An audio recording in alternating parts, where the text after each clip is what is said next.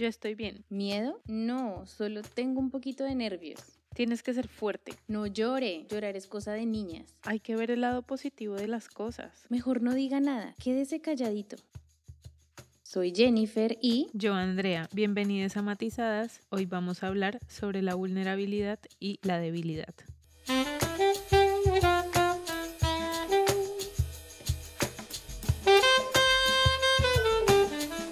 ¿Para qué conversamos del tema hoy? Vamos a comparar el término vulnerabilidad con debilidad porque están muy confundidos. Y al estarlo, eso no nos permite conectar con el mundo emocional porque en general no queremos ser débiles. Por otro lado, al confundir la vulnerabilidad con la debilidad, pensamos que no somos capaces o no podemos salir de una situación no nos permite desarrollar poder personal porque para eso se necesita aceptar la vulnerabilidad, los dolores, las heridas, los traumas. Además, no nos permite entrar en espacios nuevos de incertidumbre que se necesitan para poder aprender. Bueno, entonces vamos a empezar con la vulnerabilidad y vamos a ir viendo qué tiene de bueno y qué tiene de malo. Empecemos por lo bueno. Lo bueno de la vulnerabilidad es que nos permite conectar con otros. Y en ese conectar podemos crear relaciones más profundas, lazos fuertes, en donde no haya máscaras, en donde podemos ser honestos, genuinos y también le damos ese espacio de honestidad a otros para que puedan serlo ellos también.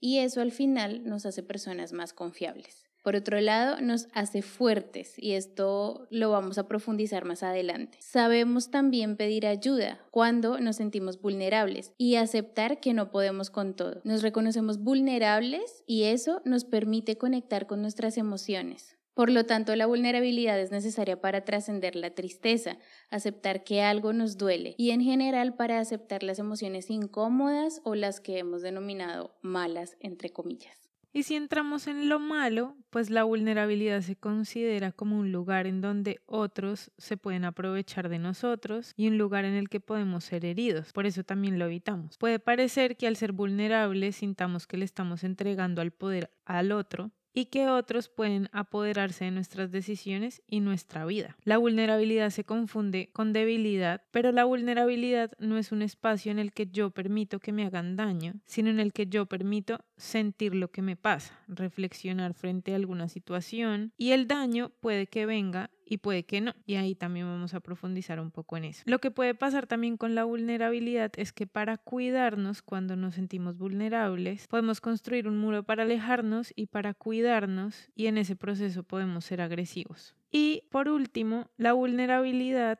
activa a veces el miedo al rechazo o el abandono. Y ahora vamos con la debilidad. Lo bueno de la debilidad es que primero es normal y hace parte de nuestra humanidad, así que aceptarla nos trae ese lado bueno. También se puede ver como una invitación al aprendizaje de hacerme cargo de mí misma, y aquí vamos a profundizar también más adelante. Y cuando la escuchamos bien, nos ayuda a parar y a cuidarnos. Y si entramos a lo malo, lo que podemos hacer es confundir la debilidad con una identidad, porque la debilidad es cíclica, o sea, hay momentos en los que nos sentimos débiles y otros que no, pero no hace parte de nuestra identidad. Y a diferencia de la vulnerabilidad, en la debilidad sí que podrías entregarle el poder de tu vida a otros. Y lo que puede pasar ahí es que otros nos digan qué tengo que hacer, cómo, que está bien, que está mal, y llego a una situación en donde realmente no hago respetar mis límites. Y todo esto nos puede llevar a estar en un rol de víctima en el que no tenemos mucho poder sobre nuestra vida y por eso mismo también puede causar mucho sufrimiento.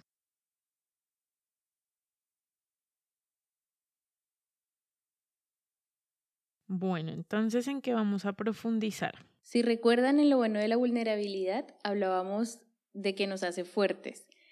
Y puede parecer un poco raro esto porque la vulnerabilidad la relacionamos con la debilidad. Sin embargo, quiero que vean que la vulnerabilidad requiere de mucha valentía porque se trata de ponernos tal y como somos hacia el mundo y no ponernos las máscaras o la apariencia de la que hablábamos en el capítulo 3. Por ejemplo, cuando decidimos lanzarnos a decirle a alguien que nos gusta o decirle te amo o te quiero a alguien, eso requiere de mucha valentía porque nos pone en un lugar en donde no hay muchos muros alrededor de nosotros, sino que sale sinceramente lo que somos. Y además sentimos mucha incertidumbre porque no sabemos si el otro nos va a decir, ah, genial, tú a mí no. Exactamente. y nos podrían herir, pero al final somos capaces de decirlo y, y valientes para escuchar la respuesta también. Hay otra cosa que para mí está súper relacionada con la vulnerabilidad y es una forma de hablar que tenemos. Cada uno dice, no, es que a uno le pasa esto y cuando uno no sé qué, y en esa manera de hablar no nos estamos apropiando de lo que estamos diciendo. Entonces, por ejemplo, yo podría decir, no, es que a la gente o a uno le cuesta mucho hacer deporte, yo qué sé, a mí me cuesta mucho hacer deporte. Y cuando yo lo pongo en a uno le cuesta hacer deporte o a la gente le cuesta hacer deporte, no me estoy apropiando de mi dificultad de decirlo porque estoy tratando de evitar y poner una barrera para no ser vulnerable y no confesarme. Y es muy distinto decir a uno le cuesta hacer deporte que decir a mí me cuesta hacer deporte, porque ahí me estoy mostrando vulnerable en el sentido en que estoy confesando algo que me queda difícil y me estoy apropiando de la responsabilidad de que eso me pasa. Entonces eso tiene también como una consecuencia.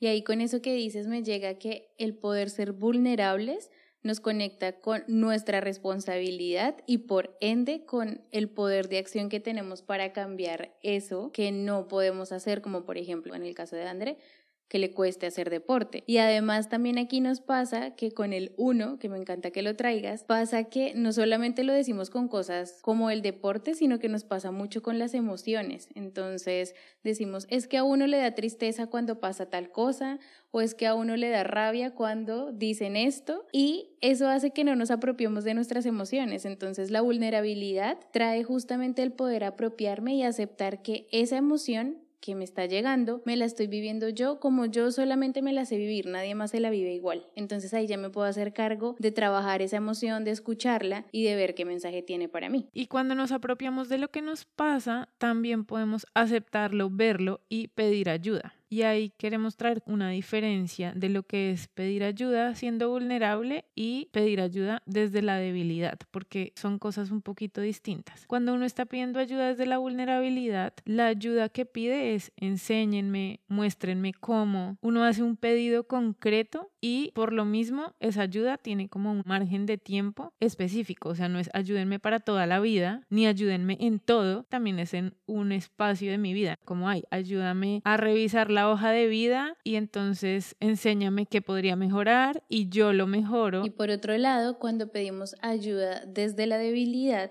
esa ayuda es distinta porque no tiene el poder propio integrado. Entonces vamos pidiendo ayuda como solucionenme esto, háganse cargo de mi vida indefinidamente e incluso la ayuda que pedimos podemos hacerla desde la queja. Es decir, como ni siquiera pedir ayuda, sino quejarme de que en la vida nadie me ayuda y esa es mi manera de pedir ayuda. O incluso lo que pasa mucho en la debilidad es que ni siquiera sabemos en qué estamos pidiendo ayuda porque sentimos que todo queda grande y que no tenemos poder ahí. Es un pedido de ayuda al fin y al cabo, pero son dos lugares desde la que lo podemos pedir. O sea, básicamente la diferencia entre el lugar desde el que pedimos ayuda es que en una tenemos el poder nosotros, como, vale, pido tu ayuda, tu consejo, pero al final la decisión está en mí, la acción está en mí y la responsabilidad de todo recae en mí. Y en el caso de la debilidad, lo entregamos todo, somos como súper indefinidas y estamos muy en un lugar pasivo de que lo que tiene que pasar, tiene que pasar afuera de nosotros. Así que si ven, ahí ya se van integrando un poco las cosas buenas y malas y la diferencia entre la vulnerabilidad y la debilidad. Porque, por ejemplo, cuando yo puedo reconocerme vulnerable en un espacio y pedir ayuda,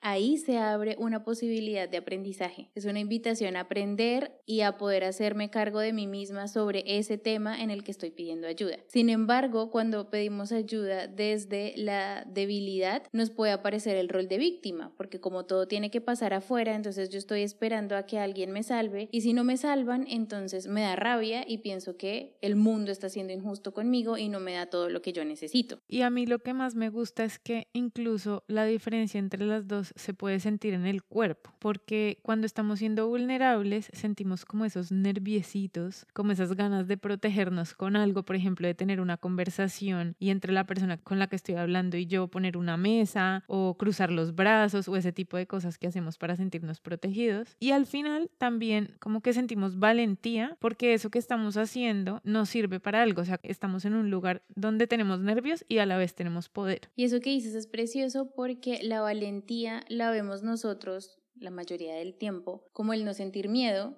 ni sentir nervios ni nada, sino que lo hago sin pensar. Y no, es importante reconocer que la valentía viene cuando hay algo que me da miedo, pero aún así me lanzo a hacerlo. Y eso pasa desde la vulnerabilidad. Con lo que traes del cuerpo, la debilidad en cambio se siente súper distinta, porque es como pesadez en el cuerpo, falta de fuerza, de energía. Y ahí no contemplamos que vamos a ser capaces o de siquiera sentir valentía suficiente para lanzarme. Estamos ahí esperando a ver si algo pasa y como que sin mucha energía para movernos, porque la valentía requiere energía. Entonces desde la debilidad es muy difícil. Yo creo que desde la debilidad ni siquiera nos atrevemos a probar. Es como ya una directa negación y resignación. Me rindo ante el mundo y espero que los demás lo solucionen. Y ahí quisiera hacer una aclaración importante porque obviamente yo creo que nadie vive desde la debilidad 100% en todos los campos de su vida, ¿no? Entonces pareciera como si estuviéramos hablando de alguien que constantemente vive echado como en un sofá, escurrido, como, ah, no, no, o sea, hay que verlo también por campos. Lo que pasa es que a veces podemos ser súper valientes en el trabajo, súper vulnerables y súper débiles, no sé, en el ámbito de pareja y no ponemos límites y no decimos las cosas y esperamos que el otro nos solucione todo. O al revés, puede que yo sea muy débil, por ejemplo, en mi relación con mis papás y luego sea, sea capaz de ser muy vulnerable en mi relación de pareja. Entonces puede cambiar, no es como que alguien esté 100% débil en todos sus campos. También es importante que vean que la debilidad, como decíamos al principio, hace parte de nuestra humanidad Así que es cíclica, tal como decía Andrea, no quiere decir que estamos 24/7 siendo débiles o 24/7 siendo fuertes, sino que nos vamos moviendo en ese rango entre debilidad y fortaleza que nos pasa y se siente mucho en el cuerpo o, en el caso de las personas con útero, con la menstruación, que se nota harto ese cambio de energía. Entonces la debilidad no es mala, aquí no queremos que, que piensen que la debilidad es mala, sino que es cíclica, porque si la empezamos a escuchar como cíclica, podemos aceptar que nos llega y no sentirnos ni culpables porque un día no hicimos nada o porque esta vez estoy en rol de víctima o lo que sea, sino que la aceptamos, la escuchamos y podemos parar, pensar, por qué estamos así y ya luego cuidarnos o tomar las acciones que debamos tomar para hacernos cargo. Claro, porque es que además yo creo que el mejor camino para salir de ahí es reconocerme ahí, o sea, si estoy siendo víctima, si estoy siendo débil, si estoy entregando todo mi poder, hasta que yo no lo vea y lo acepte y lo reconozca,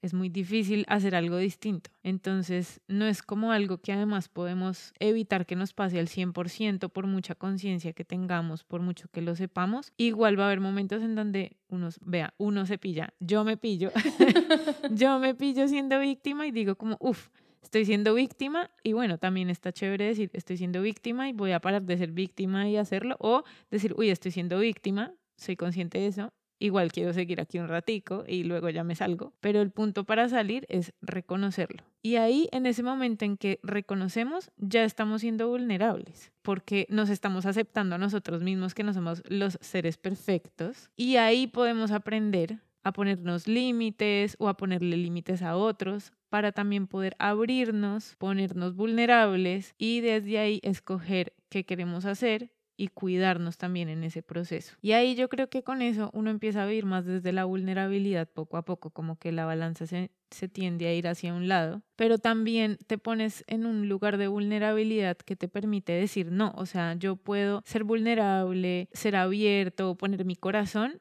y también saber en qué momento retirarlo de ahí y cuidar. Exactamente. Pasa, por ejemplo, con eso que les decía de que uno se pone vulnerable y, y, le dice a alguien, no sé, te quiero o me gustas o lo que sea y me dicen no. Y entonces me pongo en plan víctima o empiezo a rogarle que se quede conmigo, por favor, que me ponga atención o lo que sea. Y ahí entonces ya no es un lugar vulnerable, sino más bien como de debilidad, pensando que mi felicidad depende de otro. En cambio, el lugar vulnerable podría ser, ok, le dije, me dijo que yo no le gustaba, respeto lo que me dice y el límite ya está puesto ahí. Sí, como, ay, no, mejor no le digo porque qué tal que me diga que no. No, pues si te dice que no, genial, porque puedes pasar página. Y yo creo que, o sea, yo lo he hecho en mi vida. Y la sensación posterior, claro, sí es de desilusión, pero también de decir como, uh, pucha, o sea, fui capaz de poner la conversación y pues sí, me salió como el culo, pero ya estoy al otro lado, ya sé que no voy a invertir más energía en esto, que no me voy a hacer 60 mil películas en mi cabeza, continúo, paso página y no se va a acabar el mundo, pero me reconozco mucho el poder de haber puesto la conversación. Y además también el espacio emocional que pasa con eso, cuando me atrevo, que me aparece la valentía, también el miedo, la desilusión si me dicen que no, por ejemplo, y es aprender a escuchar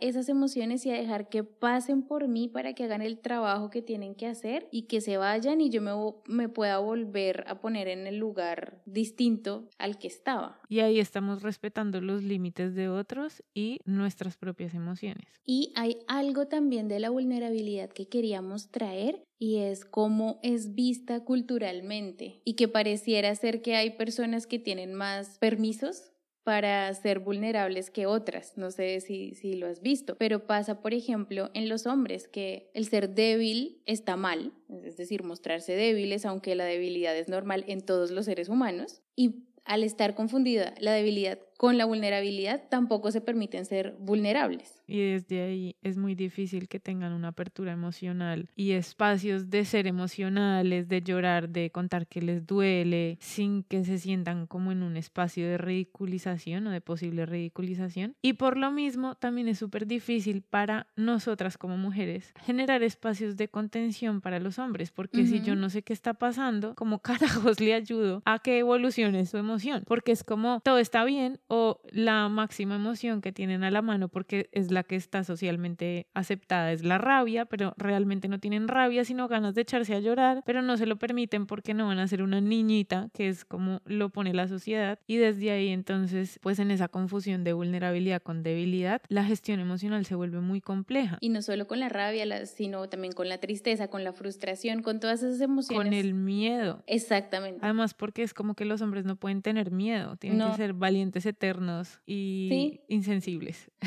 Sobre todo además, y luego pedimos que por favor nos entiendan cuando estamos tristes. Y así está funcionando socialmente y, y está buenísimo que podamos ver la diferencia para poder dar espacios de vulnerabilidad a todo el mundo. Creo que cuando nosotros nos permitimos ser vulnerables, pasa también que la gente a nuestro alrededor se permite ser vulnerable con nosotros. Y ahí entonces, como les decíamos, los vínculos son más fuertes porque yo sé que puedo confiar en Andrea y contarle todo lo que me pasa y echarme a la pena y ella va a estar ahí y ya luego yo vuelvo a mi lugar normal. E igual Andrea puede hacer lo mismo conmigo. Entonces no estamos en ese rol de yo siempre tengo todo bien en la vida.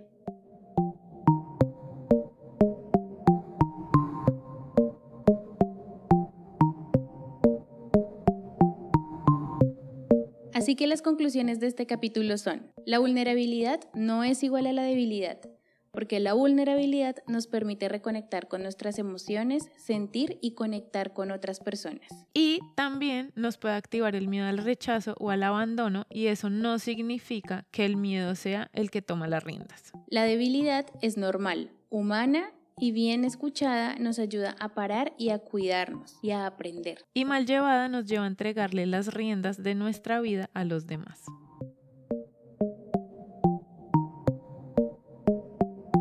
Bueno, entonces llevamos hablando todo el podcast de que la vulnerabilidad nos ayuda a mejorar nuestras relaciones, a tener relaciones más honestas y más cercanas mayor conexión. Entonces, nuestra propuesta de ejercicio para que prueben esa vulnerabilidad es que hagan o que tengan una conversación con alguien y la guía para la conversación se las vamos a dejar en las notas de este capítulo. Y las reglas son las siguientes. No hablas mientras la otra persona está hablando. Eso es importante para poder escucharnos. Entonces, la primera persona, que puede ser tú, pregunta, la otra responde y luego la que preguntó responde la misma pregunta. Entonces, por ejemplo, una pregunta puede ser, ¿cuál es tu placer culposo? Entonces yo se lo pregunto a Jen, Jen me responde y luego yo escucho sin interrumpir y luego Jen me hace la misma pregunta a mí, yo le cuento cuál es mi placer culposo. Y así les vamos a dejar un par de preguntas de guía para que tengan esa conversación y luego nos cuenten en los comentarios qué posibilidades abrió esa conversación en esa relación. Adicionalmente, en el blog también les vamos a dejar un link para que vean una charla de TED de Brené Brown que se llama El poder de la vulnerabilidad. Bueno, y no siendo más, nos escuchamos en el próximo episodio. Bye. Hay varias formas de apoyar este proyecto. Compártelo, dale like y habla con Andrea y Jennifer dejándonos un audio en anchor.fm barra matizadas. Allí puedes contarnos tus dudas, sugerencias, historias o propuestas de temas a conversar. Suscríbete en anchor.fm, Spotify, Pocket Casts, iBox, Google Podcast o Apple Podcast. Recuerden nuestras redes. Nos pueden encontrar en Instagram como arroba desencontrarme y arroba empieza por mil guion bajo. Matizadas es una creación de Jennifer Camargo y Andrea Knudsen. Música original, John Martínez. Locución, Víctor J. García. Realización en Madrid, España.